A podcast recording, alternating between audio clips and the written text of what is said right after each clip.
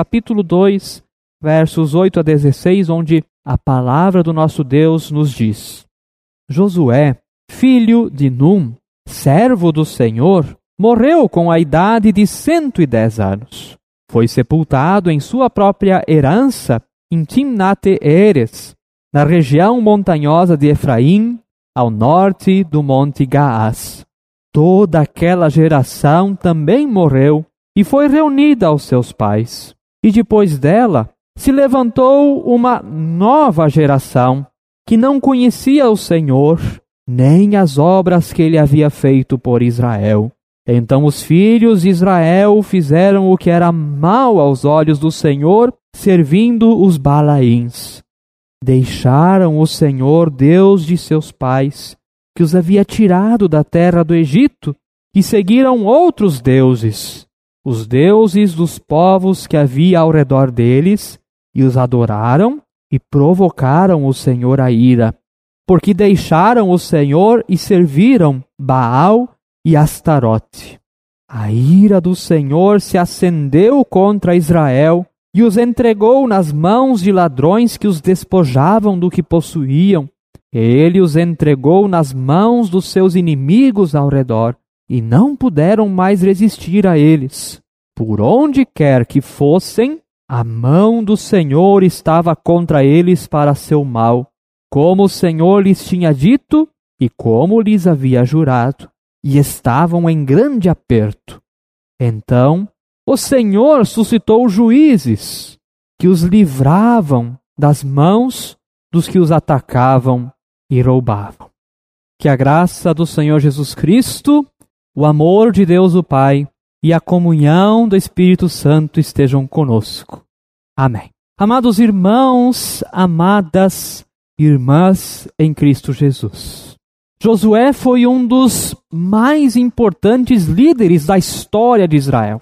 Josué foi um dos doze espiões enviados por Moisés para examinar a viabilidade da conquista da terra prometida. Enquanto dez espiões retornaram a Israel dizendo que a conquista não seria possível, Josué e Caleb testemunharam que em Deus a entrada na terra era mais do que certa. É também de Josué o conhecido versículo: Eu e a minha casa serviremos ao Senhor. O nome Josué significa o Senhor é salvação. Em seu próprio nome, Josué testemunha da salvação que há no único Deus. Há um ponto em que as histórias de Moisés e Josué são bem parecidas. Moisés comandou a travessia do povo pelo Mar Vermelho. Josué comandou a travessia pelo Rio Jordão. Josué tomou a cidade de Jericó, conquistou Canaã e a distribuiu entre as doze tribos de Israel. Ele também renovou a aliança do povo com o Deus do povo de Israel. Este homem tinha sua origem lá na tribo de Efraim, que era uma das mais prestigiosas e numerosas de todo Israel. Conforme Números 1,33, e foram contados deles, da tribo de Efraim, quarenta mil e quinhentos. Só a tribo de Efraim dava mais ou menos metade da população de Sapiranga. Mais tarde, quando o rei Salomão morreu, o reino foi dividido e a tribo de Efraim ficou no reino do norte, chamado Israel, e cuja capital era Samaria. Inclusive, Samaria pertencia ao território original da tribo de Efraim, da qual Josué fazia então parte. Além de tudo isso, Josué foi o assistente pessoal de Moisés. Após a morte de Moisés, Josué o sucedeu na liderança do povo de Deus, recebendo do próprio Deus o encorajamento que dizia: Não foi isso que eu ordenei? Seja forte e corajoso, não tenha medo nem fique assustado, porque o Senhor seu Deus estará com você por onde quer que você andar. No livro e na gestão de Josué, praticamente todas as promessas de Gênesis, Êxodo, Levítico, Números e Deuteronômio foram cumpridas. Foi um homem de Deus. A aliança de Deus com Abraão é cumprida em Josué. John Liley, professor na Magdalen College da Universidade de Oxford, na Inglaterra, diz: Israel, sob a liderança de Josué, demonstrou mais coragem do que sob a liderança de Moisés. No Novo Testamento, Josué é lembrado como alguém que agiu pela fé.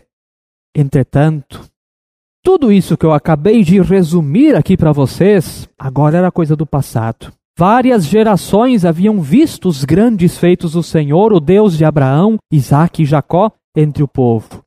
Sinais e maravilhas que demonstravam o amor de Deus ao povo e a fidelidade do Senhor à aliança com o seu próprio povo. Havia inclusive um credo que deveria ser utilizado dentro das famílias para que a memória dos feitos de Deus fosse passada de geração em geração. Esse credo nós encontramos em Deuteronômio 6:4-9 que nos diz: Escute Israel, o Senhor nosso Deus é o único Senhor. Portanto, ame o Senhor seu Deus de todo o seu coração, de toda a sua alma e com toda a sua força. Estas palavras que hoje lhe ordeno estarão no seu coração. Você as inculcará a seus filhos e delas falará quando estiver sentado em sua casa, andando pelo caminho, ao deitar-se e ao levantar-se. Também deve amarrá-las com o sinal na sua mão e lhe serão por frontal entre os olhos, e você as escreverá nos umbrais de suas casas e nas suas portas. O discipulado não era terceirizado ao templo, mas algo que deveria ser exercitado em casa. Os pais deveriam levar seus filhos a amarem as palavras do Senhor, para que depois eles pudessem passar essas palavras e toda essa memória aos seus filhos e estes aos filhos dos seus filhos. Toda a história deveria ser ensinada de geração em geração para que a fé no único Deus e Senhor não se perdesse. E, mesmo que muitas vezes se desviassem dos ensinamentos de Deus, essa transmissão oral dos feitos de Deus aconteceu bem até o livro e a história de Josué. E então chegamos ao livro de Juízes, onde constatamos o triste texto que já ouvimos antes da pregação. Josué morreu e com ele toda a geração que havia visto os grandes feitos de Deus. Aqui as coisas começam a desandar. Infelizmente, parece que o ser humano ama a palavra de Deus quando está em necessidade, porém, Basta alcançar o que deseja para desacreditar completamente dos ensinos de Deus. Deus havia sido útil até a conquista da terra prometida. Agora Deus poderia ser descartado, jogado pela janela. Apenas uma geração não cumpriu o credo de Israel, e o que veio em seguida foi arrasador.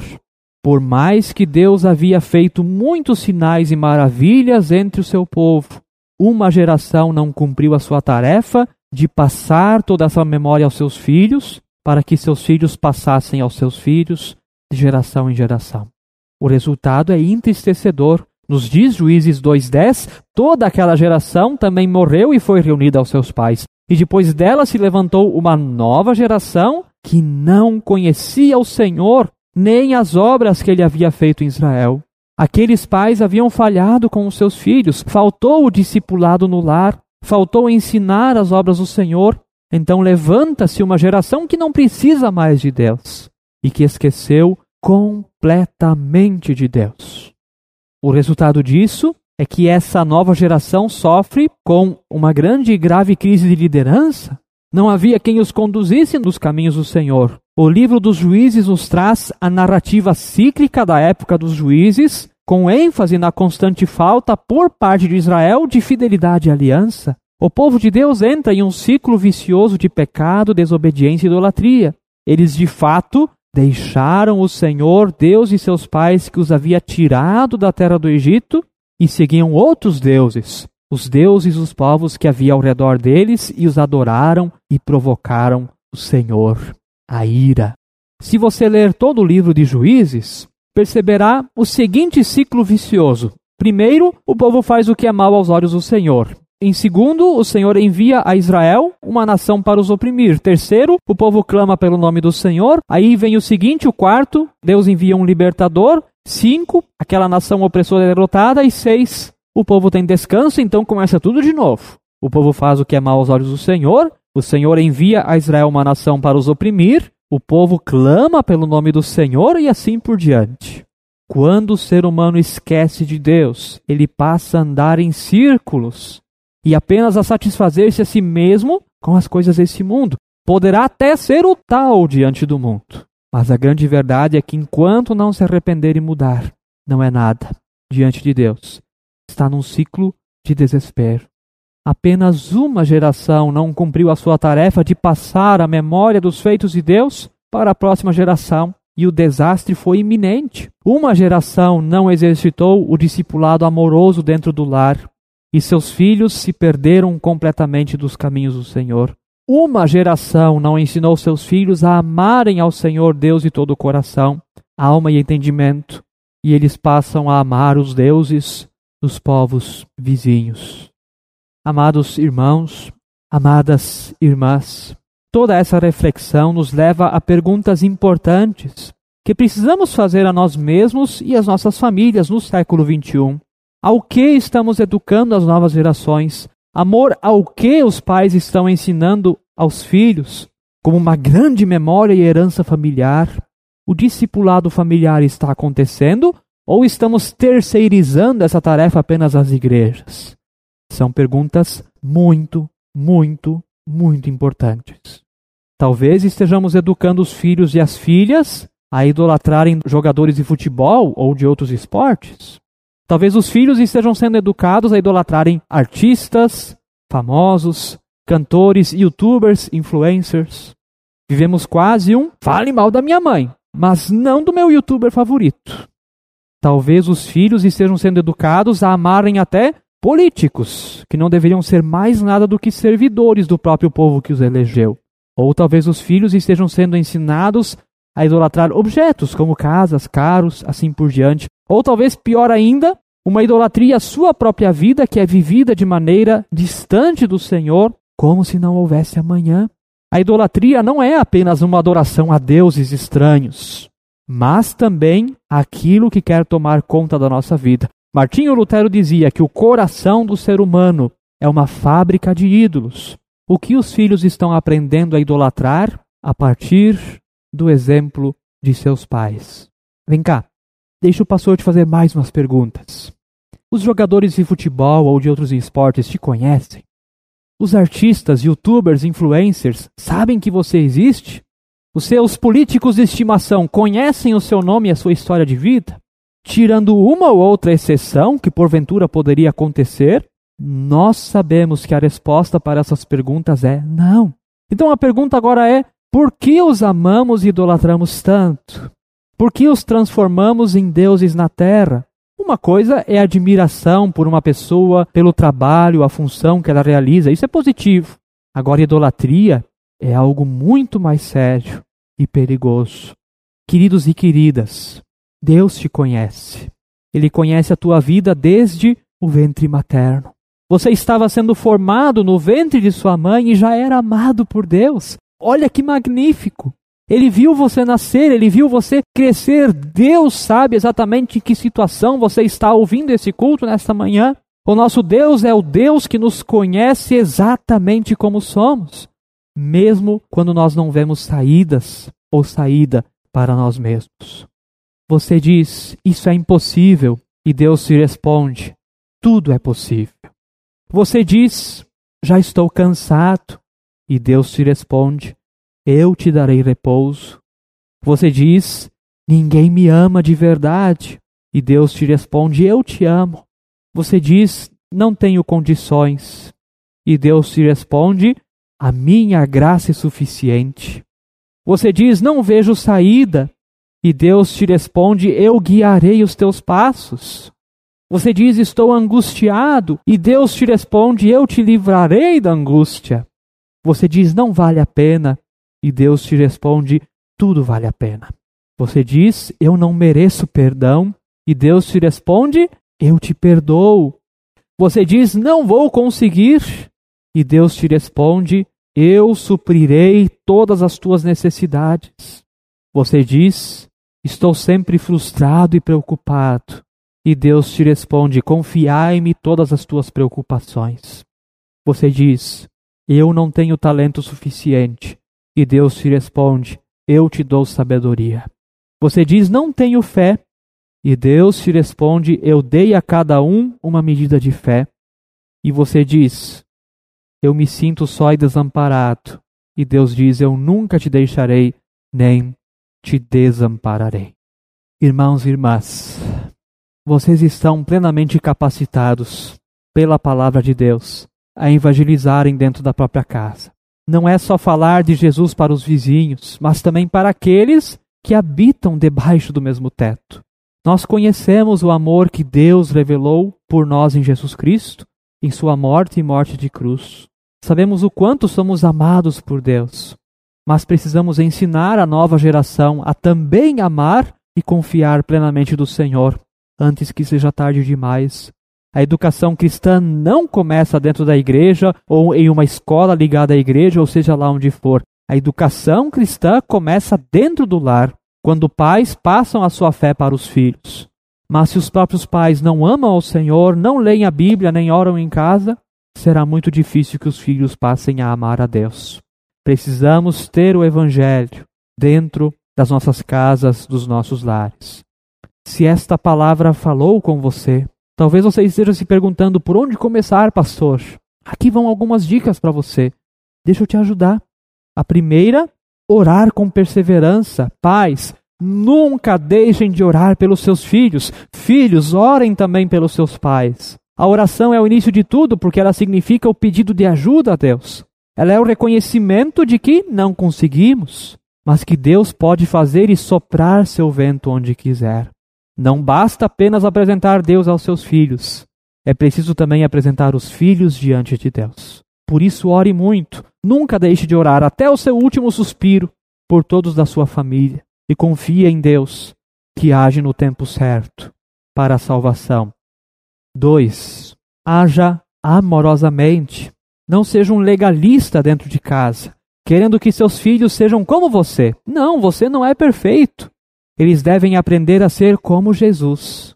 Evangelizar dentro de casa não significa ficar cobrando mais e mais, mas demonstrar uma vida que está sob a graça de Deus. É mais fazer do que falar. É mais ação do que exigências. É acolher como o pai que acolheu seu filho perdido que havia gastado toda a herança e acabou comendo a lavagem dos porcos. Se você quer perder seu filho, diga para ele: você nunca vai dar nada na vida. Essa é uma frase que nenhum filho deveria ouvir de seus pais. Se você quer ganhar seu filho, demonstre todo o seu amor materno e paterno em palavras, em ações, amor. 3. Bíblia. Cristãos leem a Bíblia em casa. Não faça isso apenas individualmente, mas também em família. Tirem um tempo do dia ou mesmo da semana para lerem um texto bíblico, um devocional, conversar a respeito em família de fato. É ali que Deus produzirá a fé, porque a fé vem pelo ouvir da palavra de Deus. Portanto, Bíblia em casa é mais do que importante, é necessário para uma verdadeira e autêntica espiritualidade cristã.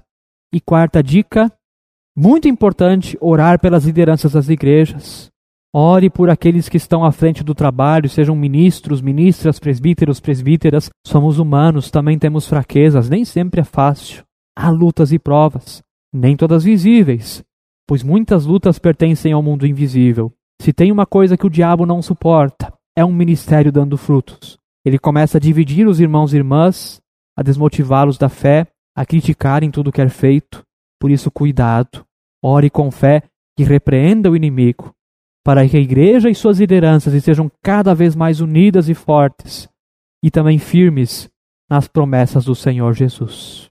Amados irmãos, amadas irmãs, que Deus nos ajude a colocarmos tudo isso em prática.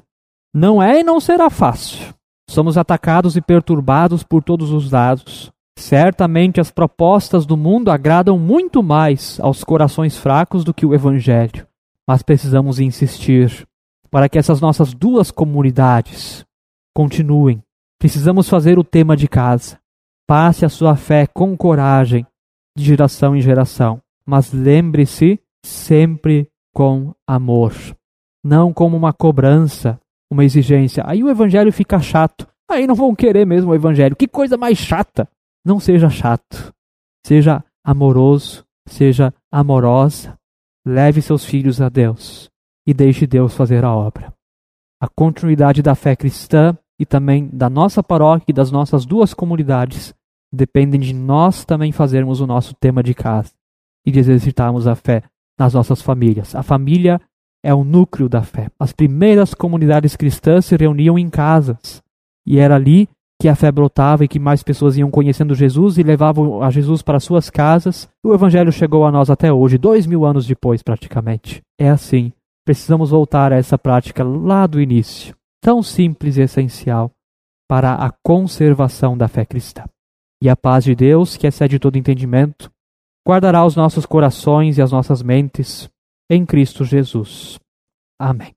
E assim quero convidar a nós confessarmos o Deus que nós cremos e a fazermos isso com as palavras do credo apostólico, dizendo: Creio em Deus Pai Todo-Poderoso, Criador do céu e da terra, e em Jesus Cristo, seu Filho unigênito, nosso Senhor, o qual foi concebido pelo Espírito Santo. Nasceu da Virgem Maria, padeceu sob poder de Pôncio Pilatos, foi crucificado, morto e sepultado, desceu ao mundo dos mortos ressuscitou no terceiro dia, subiu aos céus e está sentado à direita de Deus Pai Todo-Poderoso, de onde virá para julgar os vivos e os mortos. Creio no Espírito Santo, na Santa Igreja Cristã, a comunhão dos santos, na remissão dos pecados, na ressurreição do corpo e na vida eterna. Amém.